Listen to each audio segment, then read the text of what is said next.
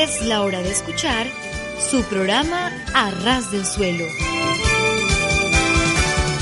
Un programa lleno de comentarios acerca de hechos y personajes que marcaron la historia del mundo. Reflexiones espirituales que llenarán tu corazón. Dirigido por el pastor Joaquín Yebra. Quédate con nosotros en A Ras del Suelo.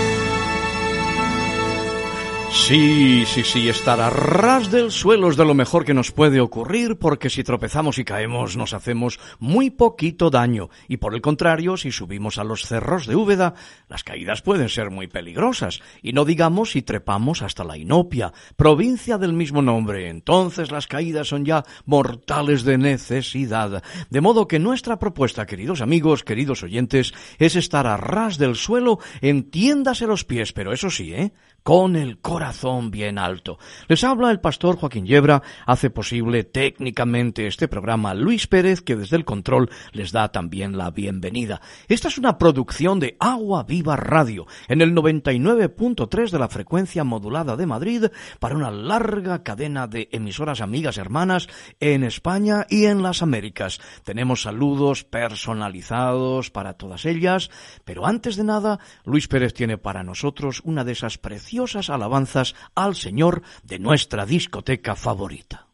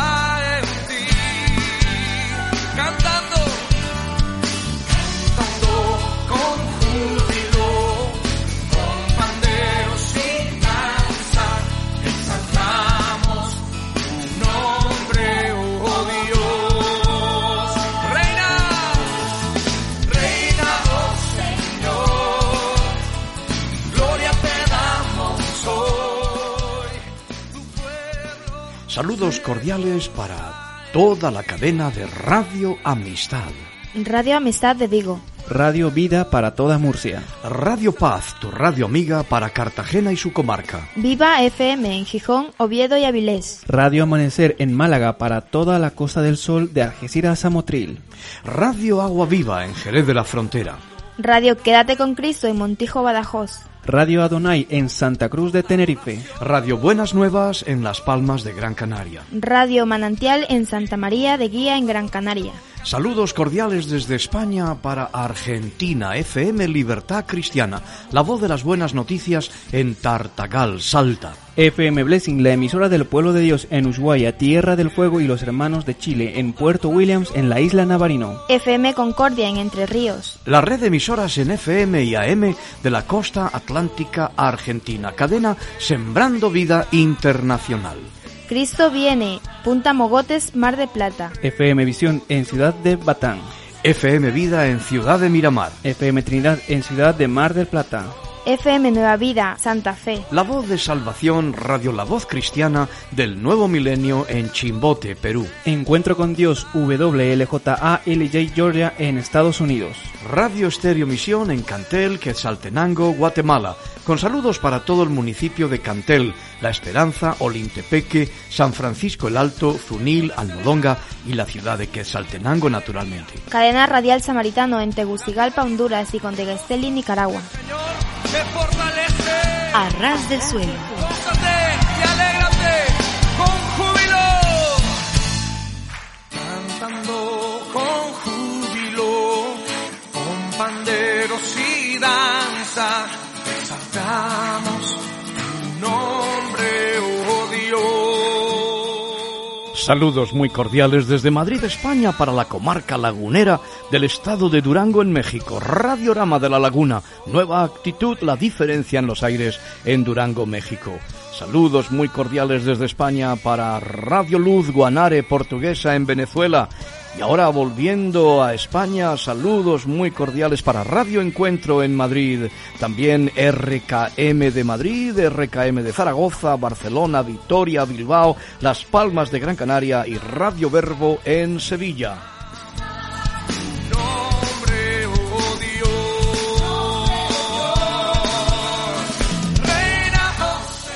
Saludos muy cordiales también para las tierras alicantinas, Radio Gospel en Alicante y Radio Televisión Gospel en Torre Vieja. goza en ti. Tu pueblo se goza. A ras del suelo.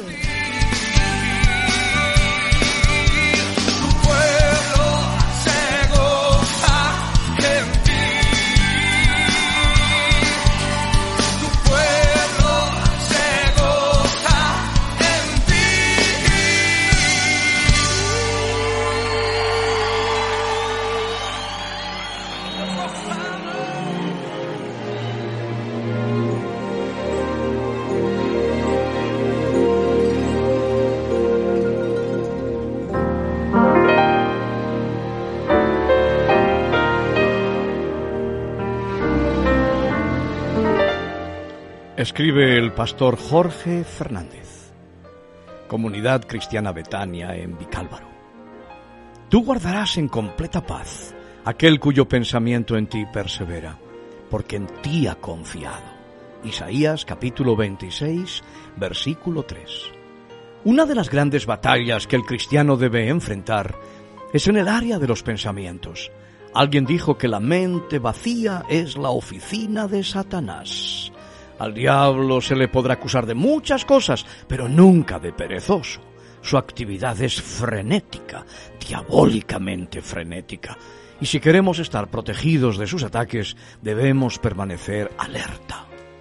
El Señor Jesús señaló, al resumir toda la ley en dos mandamientos, que nuestro primer deber es amar al Señor nuestro Dios con toda nuestra mente.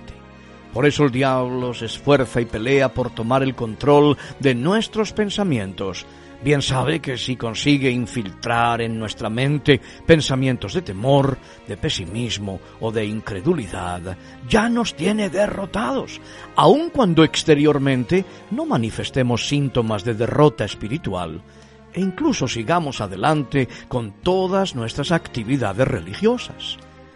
Los marines norteamericanos sabían que si tomaban Bagdad y controlaban los resortes del poder y del gobierno de la capital del país, tenían la victoria asegurada en todo el territorio iraquí, aun cuando eran conscientes de que mientras Saddam Hussein siguiera con vida y la resistencia iraquí siguiera armada, seguirían los combates.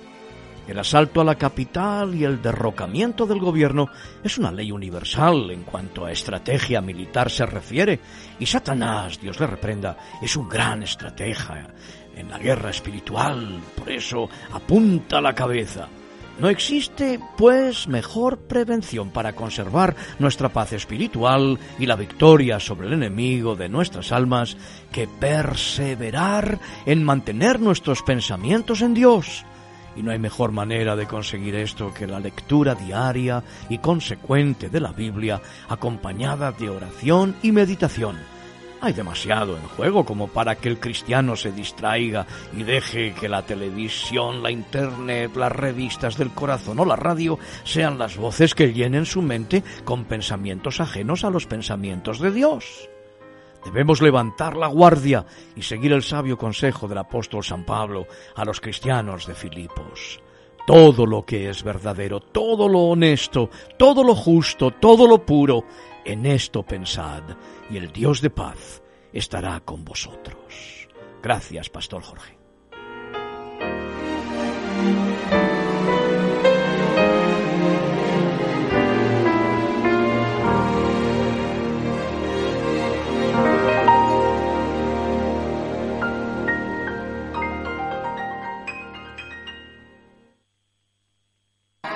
Iglesia Comunidad Cristiana Ebenecer te invita a un encuentro personal con Dios. Los días, domingo, culto general, 12 y 19 horas, enseñanza bíblica, 11 horas, reuniones semanales, lunes, miércoles y viernes, 20 horas. Página web ebenecer-es.org. Teléfono para información 91 332 5088. Nuestra dirección.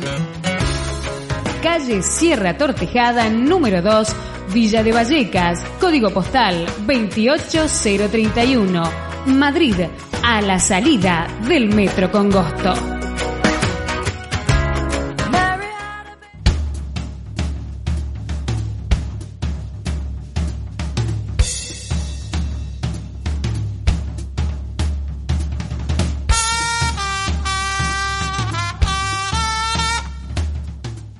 La televisión es mi pastor, nada me faltará.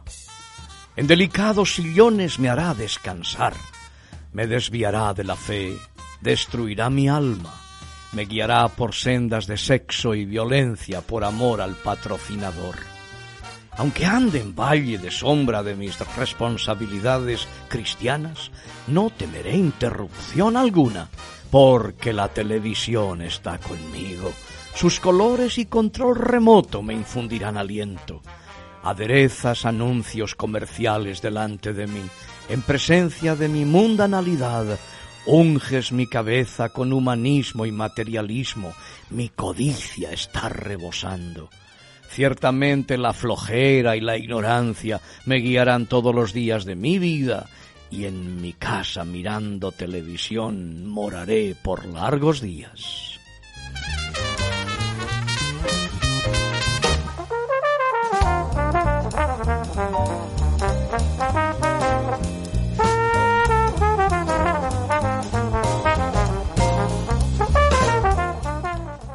¿Sabes cuál es el día más bello?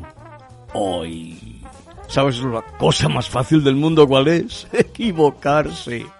Claro que ya dijeron los sabios latinos, errare humanum est, perseverare diabolicum. Errar es humano, lo diabólico es perseverar. ¿Que cuál es el obstáculo más grande?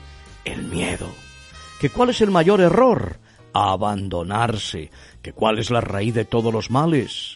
El egoísmo, el amor al dinero y la distracción más bella, el trabajo. Y la peor derrota, el desaliento.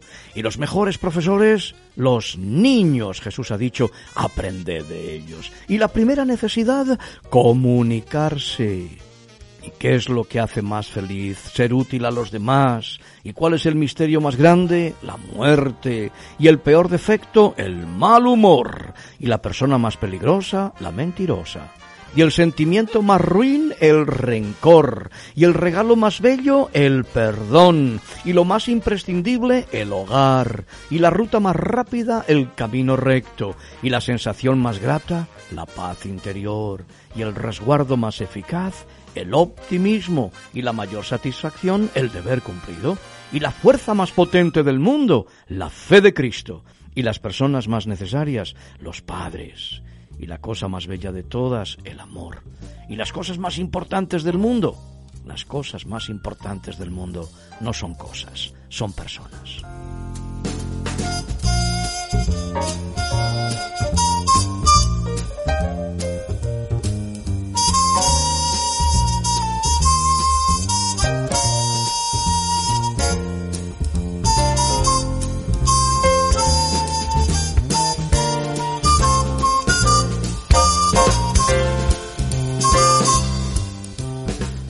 Dos hombres, ambos enfermos de gravedad, compartían el mismo cuarto semiprivado del hospital. A uno de ellos se le permitía sentarse durante una hora por la tarde para drenar el líquido de sus pulmones. Su cama estaba al lado de la única ventana de la habitación. El otro tenía que permanecer acostado de espaldas todo el tiempo. Conversaban incesantemente todo el día y todos los días hablaban de sus esposas y familias, sus hogares, empleos, experiencias durante su servicio militar y los sitios visitados durante sus vacaciones. Todas las tardes, cuando el compañero ubicado al lado de la ventana se sentaba, se pasaba el tiempo relatándole a su compañero de cuarto lo que veía por la ventana. Con el tiempo el compañero acostado de espaldas, que no podía asomarse por la ventana, se desvivía por esos periodos de una hora durante los cuales se deleitaba con los relatos de las actividades y de los colores del mundo exterior. La ventana daba un parque con un bello lago, los patos y los cisnes se deslizaban por el agua, mientras los niños jugaban con sus botecitos a la orilla del lago y los enamorados se paseaban de la mano entre las flores multicolores en un paisaje con árboles majestuosos y en la distancia una bella vista de la ciudad. A medida que el señor cerca de la ventana describía todo esto con detalles exquisitos, su compañero cerraba los ojos e imaginaba un cuadro pintoresco. Una tarde le describió un desfile que pasaba por el hospital y aunque él no pudo escuchar la banda, lo pudo ver a través de los ojos, de la mente, mientras su compañero se lo describía. Pasaron los días y las semanas y una mañana la enfermera al entrar para el aseo matutino se encontró con el cuerpo sin vida del paciente que estaba cerca de la ventana, quien había expirado tranquilamente durante su sueño. Con tristeza avisó para que trasladaran el cuerpo. Al otro día, el otro paciente, con mucha tristeza, pidió que lo trasladaran cerca de la ventana. A la enfermera le agradó hacer el cambio y luego de asegurarse que estaba cómodo, lo dejó solo. Este hombre, con mucho esfuerzo y dolor, se apoyó en un codo y luego en el otro y intentó mirar al mundo exterior por primera vez a través de aquella ventana y finalmente tendría la alegría de verlo por sí mismo, se esforzó para asomarse por la ventana y lo que vio fue la pared del edificio de al lado. Confundido y entristecido le preguntó a la enfermera qué sería lo que animó al difunto compañero a describir tantas cosas maravillosas fuera de la ventana. La enfermera le respondió que el compañero que había tenido en la habitación era un hombre ciego, que no podía ver ni siquiera la pared enfrente. Y ella le dijo, quizás solamente deseaba animarlo a usted. Existe una inmensa alegría en poder alegrar a otros, a pesar de nuestra propia situación. La aflicción compartida disminuye la tristeza, pero cuando la alegría es compartida se duplica. Si deseas sentirte próspero, basta con contar aquello que posees y que no se puede comprar con el dinero.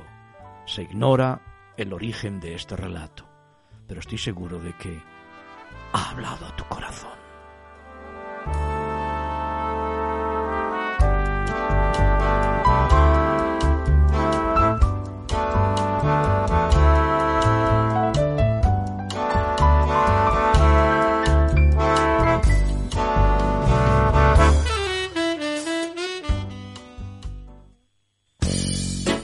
Nueva Vida te invita a ti y a toda tu familia a sus reuniones los días martes y jueves a las 7 y 30 de la tarde, domingos a las 12 del día.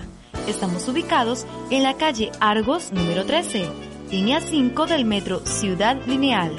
Para mayor información, llamar al teléfono 91 320 5046. Te esperamos. Dime qué más Jesús. Si entregó toda su sangre en la cruz, si murió abandonado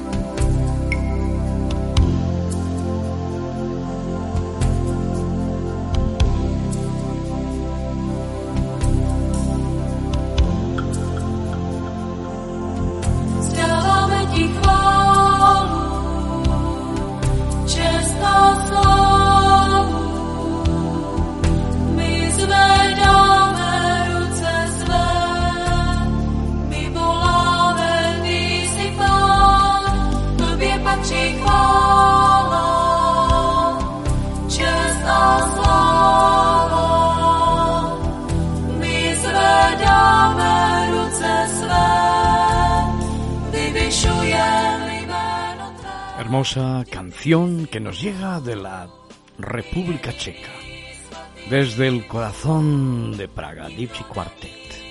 Una alabanza preciosa al Señor que nos hace recordar a un hermano muy querido, el pastor Chus Polaino, que está en estos momentos estudiando en el Seminario Teológico Bautista Internacional de Praga y también pensamos en su prometida, Ellen Brodova. Estamos orando por vosotros y esperando vuestro enlace matrimonial y dando muchas gracias a Dios por vuestras vidas y por vuestros ministerios.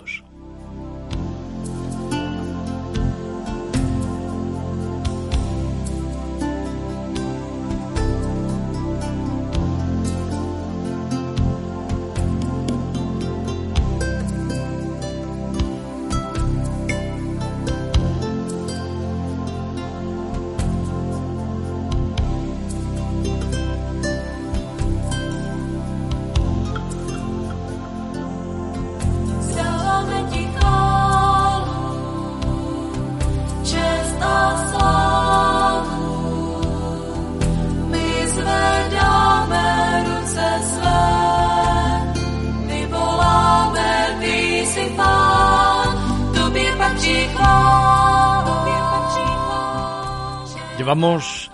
Una temporada aquí a ras del suelo, entiéndase los pies, pero con el corazón bien alto, hablando del diluvio de los días de Noé, hablando de la construcción del arca, hablando de grandes cambios en la tierra. Y bueno, pues yo creo que con este vamos a terminar esta serie de programas dedicados a esta situación tan interesante del mundo del diluvio y de los días del diluvio en los días de Noé. Y espero que en esta ocasión pues te- tengamos una especie de, de colofón a esta serie de, de coloquios que llevamos teniendo acerca de este interesantísimo tema de la Santa Palabra de Dios. Bueno, ya hemos hablado bastante, pero podríamos estar hablando mucho más, muchos programas sobre este, este asunto tan interesante, sobre este acontecimiento, este cataclismo mundial que fue el diluvio universal. Y tengo una pregunta para el pastor Joaquín. ¿Cómo, cómo fue el mundo? ¿Cómo era el mundo después de- del diluvio de los días de Noé? Pues ciertamente muy diferente al mundo del que venían Noé y su familia.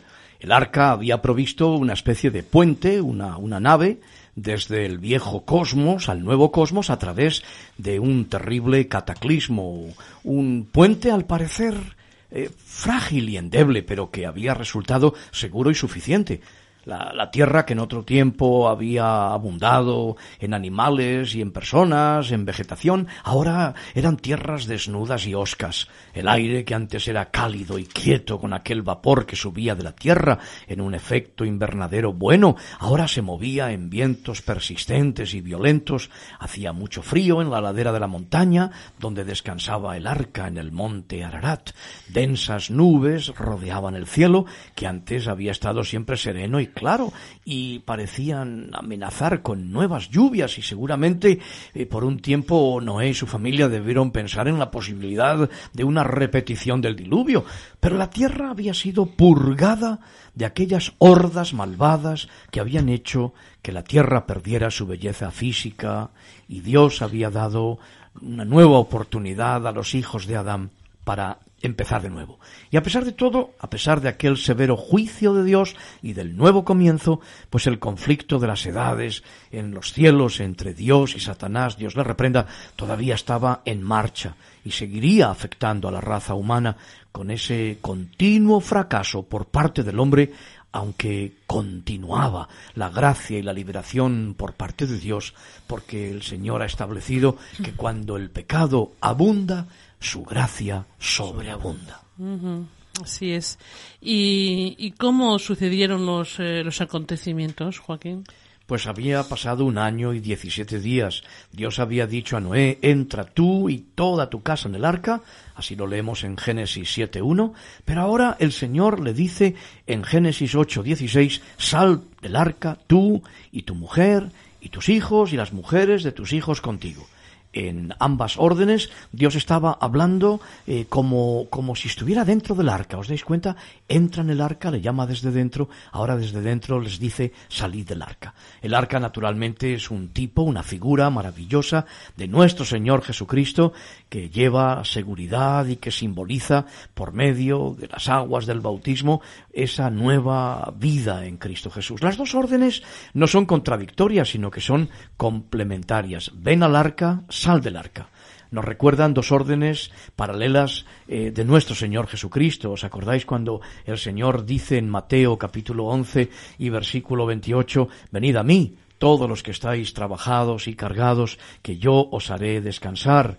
Una orden muy significativa, ¿verdad? Eh, nos habla del descanso, del sosiego, de la protección. Es el mismo nombre de Noé como valor profético.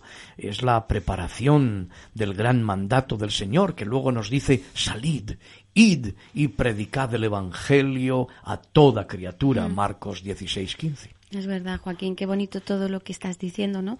Y tras estas inundaciones y cuando el Señor nos dice salid y predica el Evangelio, salimos del arca.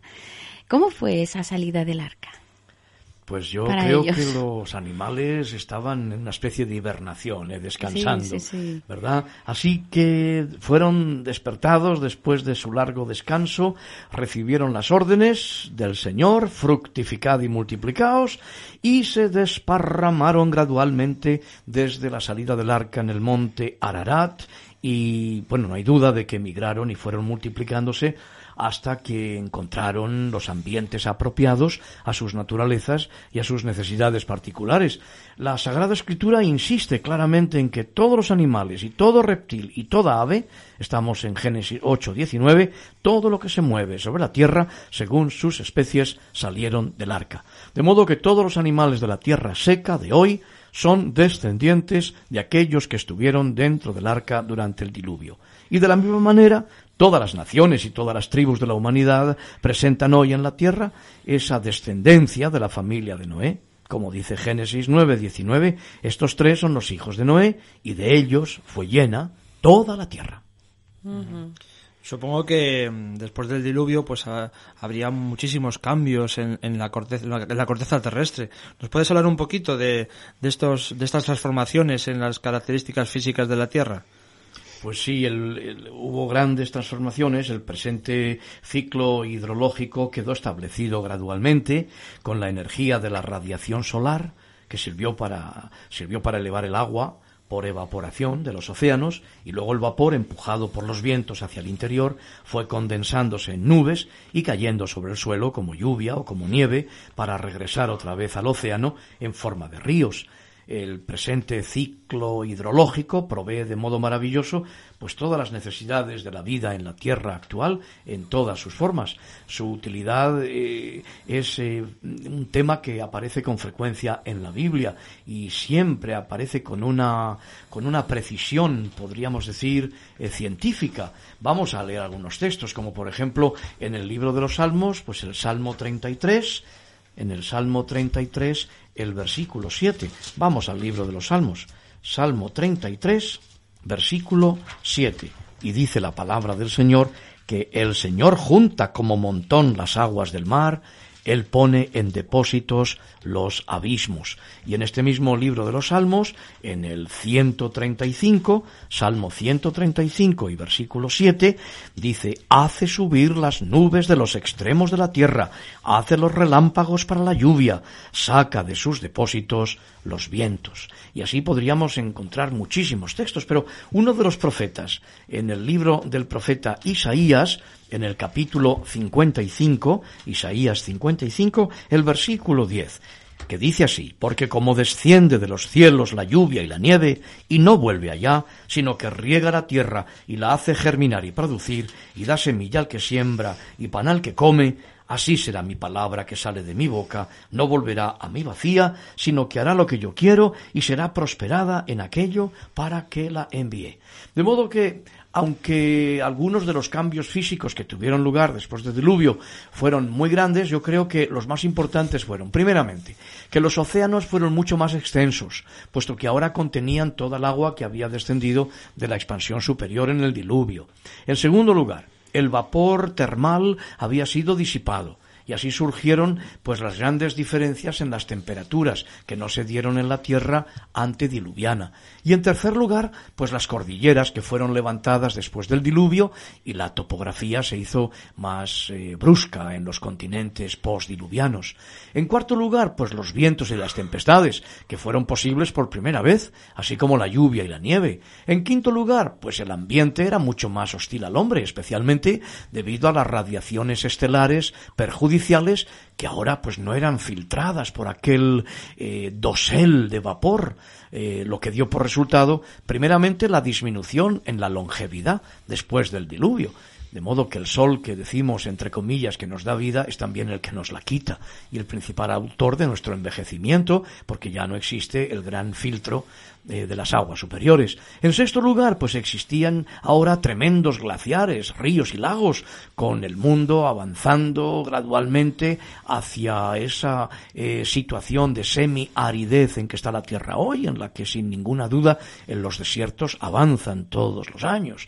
El suelo estaba desnudo, sería la séptima gran diferencia, hasta que la vida vegetal pudo ser restablecida por medio de la germinación de las semillas y los retoños de los troncos, y las raíces más cercanas a la superficie.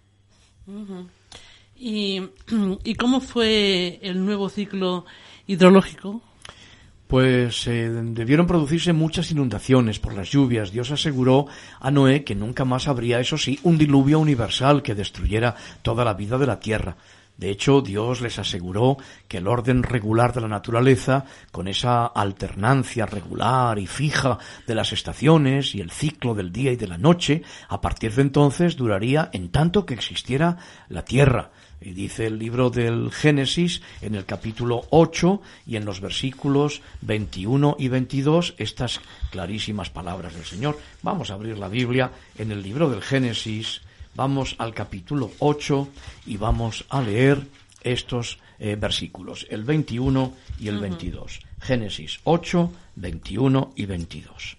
Y dice la palabra del Señor que percibió el Señor olor grato y dijo Jehová en su corazón, no volveré más a maldecir la tierra por causa del hombre, porque el intento del corazón del hombre es malo desde su juventud, ni volveré más a destruirlo todo ser viviente, como he hecho. Mientras la tierra permanezca, no cesarán la sementera y la siega, el frío y el calor, el verano y el invierno, y el día y la noche. De modo que esta regularidad, digamos, de la naturaleza, que la ciencia moderna formaliza como un principio de uniformidad, fue instituido después del diluvio por Dios. Las estaciones, calor y frío, día y noche, están naturalmente controladas por el Sol, cuya rotación axial y cuya inclinación, así como su eh, maravillosa constitución, pues contribuye también a establecer estas constantes de la naturaleza, que a su vez controlan la mayoría de los demás procesos geológicos, de modo que esa prometida uniformidad de las estaciones y el ciclo diurno implica la uniformidad esencial de, de, todos los otros procesos naturales. Naturalmente, solo estos procesos presentes que la ciencia moderna es capaz, pues, de tratar y solo pueden ser tratados precisamente por ese principio de uniformidad. esto que no, no sé, referente a lo que dices, no sé tampoco lo que tú piensas, pero me parece una escena demasiado, no parece una escena demasiado prometedora. ¿Verdad que no? es verdad, porque con ese, ese peligro inminente de grandes lluvias, de cataclismos que podían empezar en cualquier otro momento, es comprensible que Noé dirigiera sus pensamientos hacia Dios, ¿verdad? Desde Edén, el camino de acceso a Dios, pues había sido el ofrecimiento de, de animales en sacrificio. Y Noé había tomado un número extra de animales de cada una de las especies limpias en el arca con ese propósito. Así que lo primero que hizo Noé inmediatamente después de salir del arca fue erigir un altar. Es la primera mención en la Biblia para un altar y lo levantó para ofrecer holocausto eh, de los animales limpios y de las aves limpias que había llevado consigo. No tiene que ser. ¿Y cómo sería este, este culto de Noé? El culto, de de Noé. Dios. sí. ¿Cómo sería el Sí. culto de Noé? Pues vaya pregunta interesante, ¿verdad?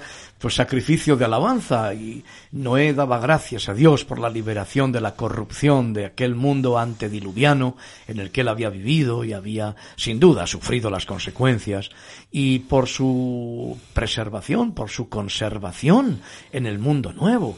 Eh, había experimentado en su propia vida la protección del Señor y en cierto modo pues él había sido el sacerdote eh, o intermediario entre Dios y la tierra para que ésta no fuera destruida otra vez.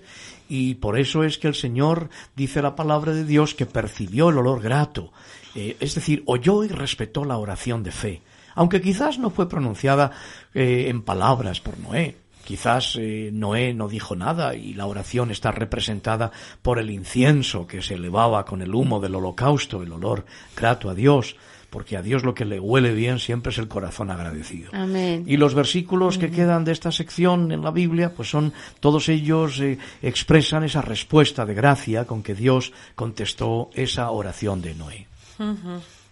¿Y, y cuál fue la, la respuesta de Dios a Noé? Pues primeramente el Señor le alivió a Noé de sus pensamientos y de sus aprensiones, eh, del temor que sin duda tenía de que el diluvio se repitiera, eh, porque ahora ya había nubes en el cielo, ahora ya la realidad de la lluvia era una evidencia, prometiéndole que nunca más destruiría el Señor toda la vida de la tierra con agua, ni la maldeciría en una forma como acababa de experimentar. Eh, de modo que la razón de esta promesa pues nos parece un poco extraña, porque el intento del corazón del hombre, dice Dios, es, es malo desde su juventud. Esto parecería más bien una especie de justificación para poder eh, descargar nuevos golpes a la tierra, más bien que una promesa de no hacerlo, hasta que recordamos otra vez pues esa gran paradoja de la gracia y del amor de Dios. Aquí hay un testimonio de lo que los teólogos llaman algunos el pecado original o la corrupción universal o también, y lo más importante, la misericordia redentora de Dios.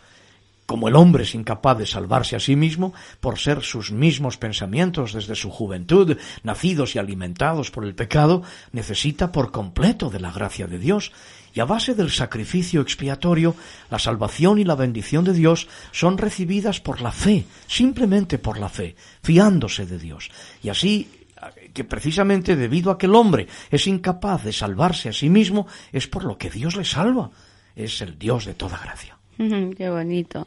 Qué curioso, pastor, pero creo que las instrucciones de, de Dios a Noé para la nueva tierra se parecen mucho a las que el Señor dio a Adán al principio. No sé. Muchísimo, es verdad, literalmente idénticas algunas de ellas, ¿verdad? Fructificad y multiplicaos y llenar la tierra.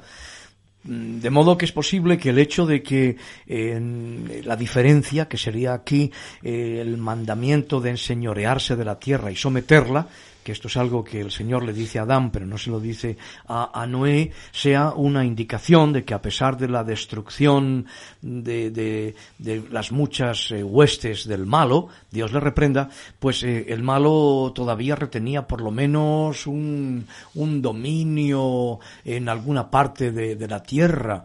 Eh, por otra parte, como la orden originaria dada a Adán no fue tampoco rescindida, pues el intento de Dios no había cambiado y todavía sigue en efecto, aunque el ponerla en práctica sufra, sufra demora, sufra retardos y sufra fricciones a causa del pecado en la vida humana. Pero la perfecta voluntad de Dios es que el hombre, el ser humano, varón y mujer, seamos lugartenientes de Dios en la tierra. De manera que el hombre ya no ejercía esa suave autoridad sobre la creación, sobre la creación animal. Había un temor manifiesto por parte de los animales, en vez de la obediencia y la sumisión del principio. Además, en ese momento se le autoriza al hombre a comer la carne de los animales por primera vez, después del diluvio, aunque es muy probable que se hubiera hecho antes sin autorización, no lo sabemos. Pero la razón para este cambio es muy clara. Eh, para algunos y no tan clara para otros. Eh, quizás el ambiente más riguroso del Nuevo Mundo requería la proteína de la carne para el sustento del hombre en un grado no disponible en otros alimentos. Es posible que el Señor deseara también mostrar la gran distancia que hay entre el hombre y los animales, como si Dios previera los peligros implícitos en esa malvada doctrina de la continuidad evolutiva de la vida de toda carne que acabaría haciendo igual al hombre y a los animales y negaría al Creador, a cuya imagen sólo había sido hecho el hombre, lo cual nos lleva a comprender que el hombre se comporta en conformidad al Dios que adora y cuando mm. adora a los seres inferiores, a los animales, atribuyéndoles sus orígenes, el hombre se bestializa, se animaliza. Y no estoy diciendo que los animales hayan de ser maltratados, ni mucho menos, son animales, tienen ánima y han de ser cuidados y tratados con cariño y respeto. Y el hombre noble, como dice la Escritura, cuida de sus bestias y el hombre innoble las maltrata. Pero es curioso porque a, pesar de todo Dios también le dio una restricción, ¿no? A Noé y a su familia, ¿verdad? Siempre que Dios da unas instrucciones contienen una restricción siempre. Mm. Incluso para la predicación del Evangelio en el libro de los Hechos de los Apóstoles vemos como el Espíritu Santo a veces dice no por ahí no mm. y cierra una puerta y abre otra. Yo creo que es una manera en la que el Señor nos enseña a ser obedientes a que descubramos en todas nuestras acciones y nuestros pasos, incluso en la obediencia al Señor, que el Señor sigue siendo el Señor en todo momento. Pero es verdad, hay una restricción, porque respecto a la carne de los animales, Dios dice que puede ser ingerida por el hombre, pero el Señor dice, pero carne con su vida, que es su sangre, no comeréis.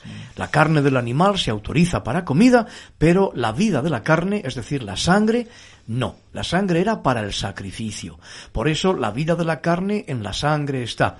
Esto se ve muy bien en el hebreo, donde la palabra Adam está formada por la letra Aleph y por la palabra hebrea Dam, que significa sangre. Eso es el hombre. Es el soplo de Dios y la sangre es la vida del hombre, la vida del hombre. Por eso es que el Señor dice en el libro del Levítico, capítulo 17 y versículo 11, dice que la carne del animal es para la comida, pero la sangre no. Yo os la he dado para hacer expiación sobre el altar por vuestras almas, y la misma sangre hará expiación de la persona. Eh, por eso os decía que la palabra vida y la palabra alma en estos versículos son la misma palabra en el hebreo original. Es la palabra hebrea nefesh, que significa literalmente un ser que respira. De modo que la sangre ejecuta naturalmente la función fisiológica de acarrear, de transportar, pues todas las sustancias químicas del alimento y del aire que sostienen la carne física, y particularmente mantiene la conciencia que distingue la vida animal de la vida vegetal, la vida de un animal limpio derramada sobre el altar sacrificial es aceptada por Dios, era aceptada por Dios como un símbolo de muerte sustitutoria del pecador culpable que merecía morir, pero se le permitía vivir debido al sacrificio cuya sangre cubría sus pecados. Por eso es que cuando Juan el Bautista, por revelación del Espíritu, ve a nuestro Señor Jesucristo, le proclama como el Cordero de Dios, animal puro, Cordero de Dios que quita el pecado del mundo. Qué interesante, Joaquín. Pero no es cierto también que, que esto tiene pues un sentido simbólico y figurativo. Sin ninguna duda, la realidad representada por la figura era el sacrificio de este Cordero de Dios, que es Jesucristo, el cual ahora, como dice el libro de los Hechos de los Apóstoles, en el capítulo 9 y versículo 26, ahora, en la consumación de los siglos, ha sido manifestado una vez para siempre, por el sacrificio de sí mismo, que quita de en medio el pecado de modo que la sangre de los animales, representando su vida, era sagrada y no debía ser comida, puesto que era aceptada como sacrificio sustitutivo por la vida del hombre. La sangre del hombre, a su vez, representaba la vida y era aún más sagrada. Por eso nos dice Génesis capítulo 9 y versículo 6 que el hombre fue hecho a imagen de Dios, eh, y por lo tanto la sangre del hombre representa algo mucho mayor. Y aunque los animales tienen posesión de un cuerpo y alma, como el hombre, solo el hombre posee el espíritu eterno, la imagen de Dios. Ni animal ni hombre podía pues derramar sangre de hombre. De cualquier animal o de cualquier hombre que derrama sangre humana, Dios demandaría satisfacción, y esta no sería menos que la misma sangre de sus vidas, como dice Génesis capítulo 9 y versículo 5. Aclárame una cosa, por favor. ¿Podemos ver aquí los orígenes de, de un gobierno humano? Eh, con respecto al, Sí. al- al- al castigo, ¿verdad? a la sí. retribución, diríamos. Pues yo creo que sí, que la autoridad de ejecutar este juicio de Dios sobre un asesino quedaba delegada al hombre. Por eso dice el Señor en Génesis capítulo 9 y versículo 6 que el que derrama sangre de hombre, por el hombre su sangre será derramada, porque a imagen de Dios es hecho el hombre. De modo que las condiciones de anarquía que se habían desarrollado antes del diluvio mm, Dios no está dispuesto a que sean permitidas otra vez. Antes bien, cada cual pues eh, debe someterse a la ley, mientras que antes cada cual eh, atacaba y se defendía pues como quería. De modo que quedó instituido un sistema de, Estado, un sistema de gobierno humano. El poder dado sobre la vida del hombre implica también poder sobre todas las categorías inferiores. La instrucción dada aquí no se refiere solamente a la venganza, como algunos quieren ver, sino que el énfasis está más bien en la justicia y en el reconocimiento de lo sagrada que es la divina imagen de Dios en el hombre, por más que esté deformada por el pecado. Y sin duda fueron dados algunos medios de verificación imparcial de la culpa antes de la ejecución del juicio. Y aunque en estos textos no se da ninguna eh, forma legal, no, no tenemos, digamos, un sistema legal. Pero evidentemente la forma particular de gobierno pues podría variar con el tiempo y el lugar. Pero el hecho de la necesidad de un gobierno humano eh, ejercido bajo Dios queda establecido de forma clara. Por eso es que el apóstol Pablo nos dirá que los magistrados son también instrumentos en las manos de Dios.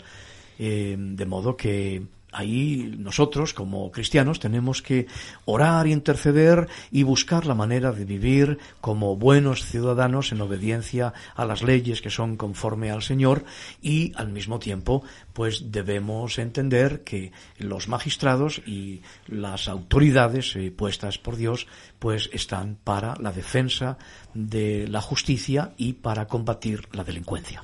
Así es. Antes del diluvio parece que no había ningún meca- mecanismo formal de castigo, ¿verdad? No, no había, parece que no, ¿verdad? Ningún mecanismo formal de castigo, incluso el asesinato o el homicidio, como lo vemos en la historia de, de Caín, ¿verdad? Evidentemente, cada individuo podía actuar sin eh, temor, sin restricciones, no tenía nada más que su propia conciencia. ¿Y esto qué fue lo que produjo? Pues al final un estado de violencia y anarquía.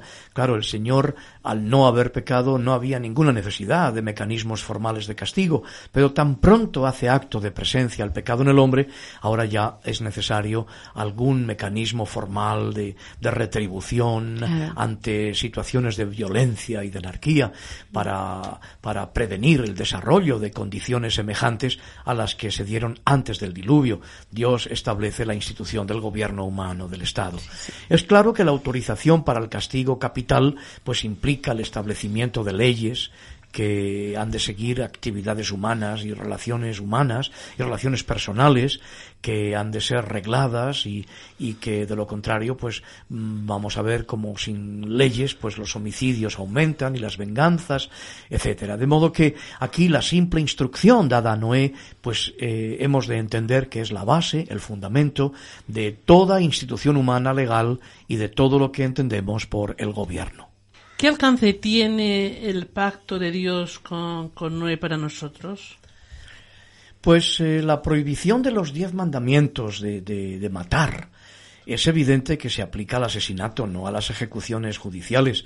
De hecho, la ley mm, del Señor, la ley que nos llega de Moisés, pues establece el castigo capital como una pena no solo por el asesinato, sino por el quebrantamiento de cualquiera de los diez mandamientos. Y al mismo tiempo, pues en la dispensación cristiana, de ninguna manera hemos de entender que esto está superado, eh, ni mucho menos. Eh, el mandato de comer carne, pues luego lo vemos en el Nuevo Testamento. Pablo le va a decir a, a, Timoteo, por ejemplo, que tenga cuidadito con la comida, pero, pero también nos advierte que algunos mandarán abstenerse de alimentos que Dios creó para que fueran ingeridos por los, por los creyentes con acción de gracia. Pero en cambio sí vemos la abstinencia de la sangre. En el libro de los Hechos de los Apóstoles, en el capítulo capítulo 15, en ese gran concilio, primer concilio de la Iglesia, pues vemos cómo no se eh, impone ninguna carga legal sobre los gentiles que han abrazado la fe de Cristo, pero en cambio sí que se abstengan de fornicación, de ahogado, es decir, de comer animales que han sido sofocados, asfixiados, que no han sido eh, desangrados, eh, la abstinencia de la sangre. Esta es una preciosa aportación de la cultura judeo-cristiana a nuestro occidente, gracias a la cual, pues en todos los mataderos eh, son desangradas las reses, eh, gracias a lo cual, pues no se transmiten muchísimas enfermedades. De modo que aquí tenemos en estos mandamientos que Dios le da a Noé unas instrucciones en estos mandamientos del pacto noélico que han alcanzado pues a todos los pueblos de la tierra eh, y no solamente a Israel. Hay unas leyes especiales para Israel, pero estos mandamientos noélicos pues nos alcanzan a todos, a los gentiles también. Mm, qué bonito, la inspiración donde viene. Verás, ¿significa esto que el Señor sigue controlando en Joaquín el orden social por medio del Estado? ¿Cómo nos podías aclarar todo esto un poquito más? Pues yo creo que yo creo que sí. Como os decía antes, eh, el Estado ha sido establecido por Dios. Todas las formas de, gobierno, de organización de los hombres, desde los niveles más próximos a los ciudadanos, como pueden ser pues nuestros ayuntamientos o nuestros concilios o nuestras eh, comunas que reciben distintos nombres en distintos países. En definitiva, lo municipal, lo próximo, hasta el Estado en su estamentos más altos de relación con otras naciones y con otros pueblos, eh, y esta es una manera a través de la cual podemos decir que el Señor pues eh, controla y frena eh, el orden social por medio de esta instrumentalidad del gobierno humano ordenado por primera vez, como vemos aquí a Noé, después del diluvio. Tengo entendido, Joaquín, que en Génesis 9.6 hallamos una palabra muy interesante en el hebreo original. ¿Qué nos puedes decir sobre este término? Pues eh, es verdad, vamos a eh, Génesis capítulo 9 versículo 6, dice el Señor, el que derramare sangre de hombre, por el hombre su sangre será derramada, porque a imagen de Dios es hecho el hombre. Es una, una palabra muy interesante la que encontramos aquí y se trata de la palabra hebrea shafak que aquí aparece en su forma shedet y que se usa también aquí por primera vez y que se traduce generalmente como derramar, tal y como traducimos Génesis 9.6 que acabamos de leer. Es frecuente su uso como, por ejemplo, hablando de la ira de Dios. Muchas veces se habla de que el Señor derrama su ira, pero también en el derramamiento de su espíritu como leemos pues ese derramamiento prometido en el libro de Joel, y muchas veces se refiere al derramamiento de la sangre de los sacrificios de los animales al pie del altar, como en el libro del Levítico, donde aparece muchas veces. Es una palabra usada también proféticamente por Cristo en la cruz y esto es lo más interesante de todo y es la, el texto que encontramos en el Salmo 22. Vamos al Salmo 22 y leemos en el Salmo 22 el, eh, el versículo 14. Salmo 22, versículo 14. Y dice, he sido derramado como aguas, y todos mis huesos se descoyuntaron, mi corazón fue como cera, derritiéndose en medio de mis entrañas. Este salmo, eh, reconocido como mesiánico, incluso por el judaísmo antiguo, nos habla de ese derramamiento de la sangre, de la vida de nuestro Señor Jesucristo. Eh, esta primera mención, aquí en Génesis 9.6, Génesis 9.6, afirma no solamente lo sagrado de la vida humana, sino que también nos indica eh, aquel que es perfecta y eternamente la imagen de Dios, aquel cuya sangre sería derramada judicialmente, aunque de modo completamente injusto por la autoridad del gobierno humano, pero que en los maravillosos planes de Dios haría de su sangre una ofrenda por el pecado. De modo que aquí tenemos esta palabra que apunta directamente al sacrificio, al derramamiento de la sangre de la vida de nuestro Señor Jesucristo por todos los pecadores. Eh, vamos a seguir, Joaquín, con este programa tan interesante que, y que aprendemos tanto. Todos los pactos eh, de Dios tienen eh, una señal. Pero ¿qué, ¿qué, nos puedes decir de, de la señal del pacto de Dios con Noé? Pues como yo creo que casi todo el mundo sabrá, pero por si alguien no lo supiese, eh, la señal del pacto es el hermoso arco iris en las nubes que a que tanto nos gusta ver, ¿verdad que sí? Eh, de modo que así como las rocas llenas de los fósiles de la corteza terrestre nos recuerdan en todo momento que Dios destruyó una vez la tierra con su diluvio, del mismo modo, el arco iris, después de la lluvia, nos recuerda que Dios no lo hará otra vez. De hecho, a pesar de las amenazas de, de, nuestros días, de bombas termonucleares, de rayos de la muerte, de guerra bacteriológica, etcétera, etcétera, el Señor dio su promesa de que, por lo menos hasta el fin del milenio, mientras la Tierra permanezca, no será eh, destruido todo ser viviente. De modo que el arco iris requiere naturalmente la luz del sol y requiere de las nubes, esto es, de las gotas de aire, gotas de agua en el aire, quiero decir, decir, para que pueda formarse y la luz solar atraviese a través de las partículas de la lluvia en el aire y se forme ese arco multicolor tan precioso.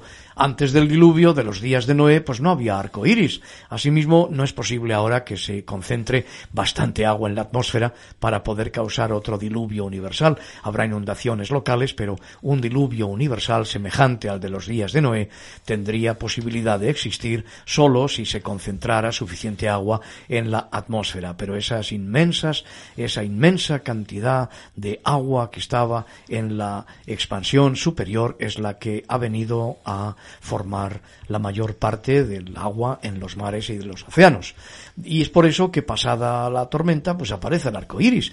El arco iris que es una demostración de la gloriosa gracia de Dios, la luz blanca, pura, y que es la luz que representa esa inaccesible santidad del trono de Dios, es reflectada, por así decirlo, por medio de las nubes de gloria que rodean su presencia. ¿Os acordáis de la carta del apóstol San Pablo a Timoteo, primera carta de San Pablo a Timoteo, capítulo 6 y versículo 16. Está hablando del eterno Dios bienaventurado y solo soberano, Rey de reyes y Señor de señores. Y dice el versículo 16, el único que tiene inmortalidad, que habita en luz inaccesible, a quien ninguno de los hombres ha visto ni puede ver, al cual sea la honra y el imperio sempiterno.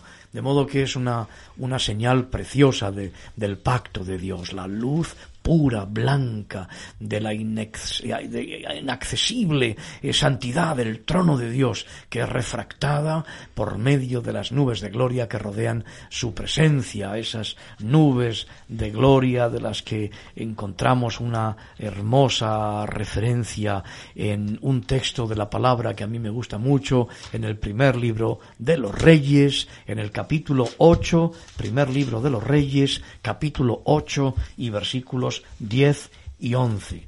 Primer libro de los Reyes, capítulo 8, versículos 10 y 11, donde nos habla del traslado del arca del templo en los días de Salomón, y dice que cuando los sacerdotes salieron del santuario, la nube llenó la casa de Jehová, y los sacerdotes no pudieron permanecer para ministrar por causa de la nube, porque la gloria del Señor había llenado la casa del Señor.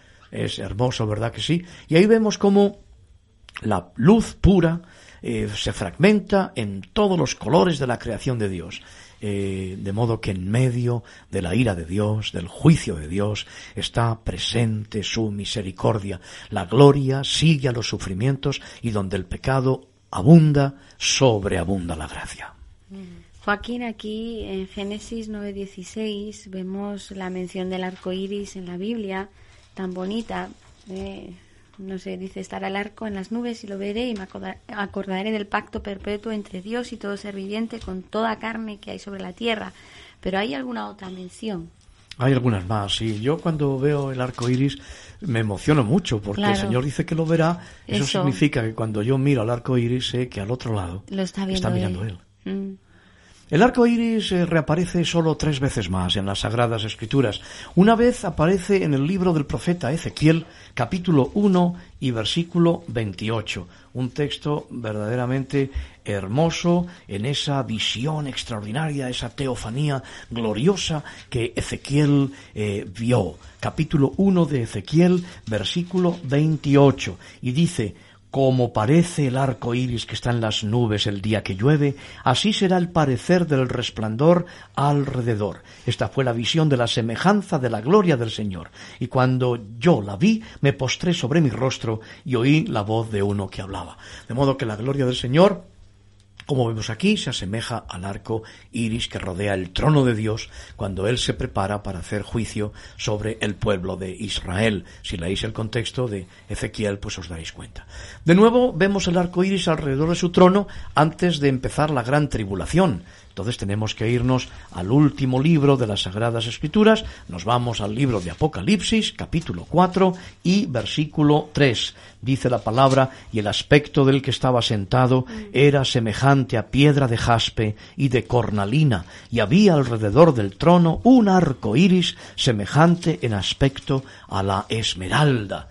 Y finalmente el poderoso ángel del Señor en el libro de Apocalipsis, capítulo 10 y versículo 1, que no es otro que el mismísimo Señor Jesucristo.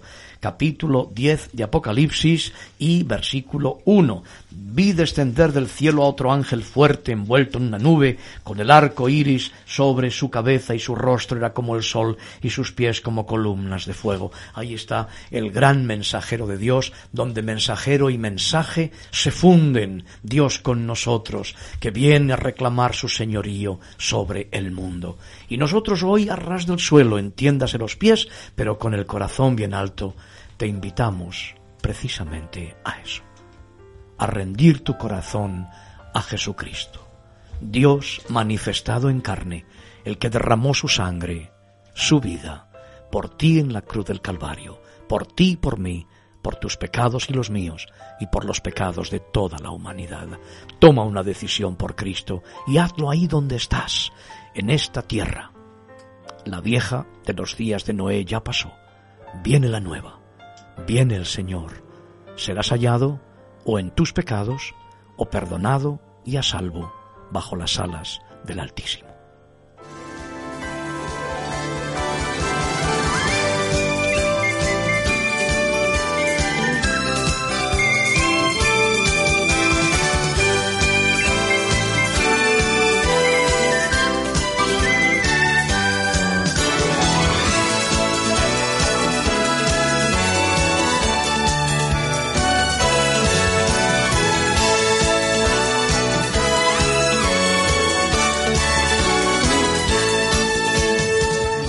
Gracias por acompañarnos en una emisión más de Arras del Suelo, dirigido por el pastor Joaquín Yebra. En nuestro próximo encuentro tendremos más noticias de interés para ustedes. Hasta entonces.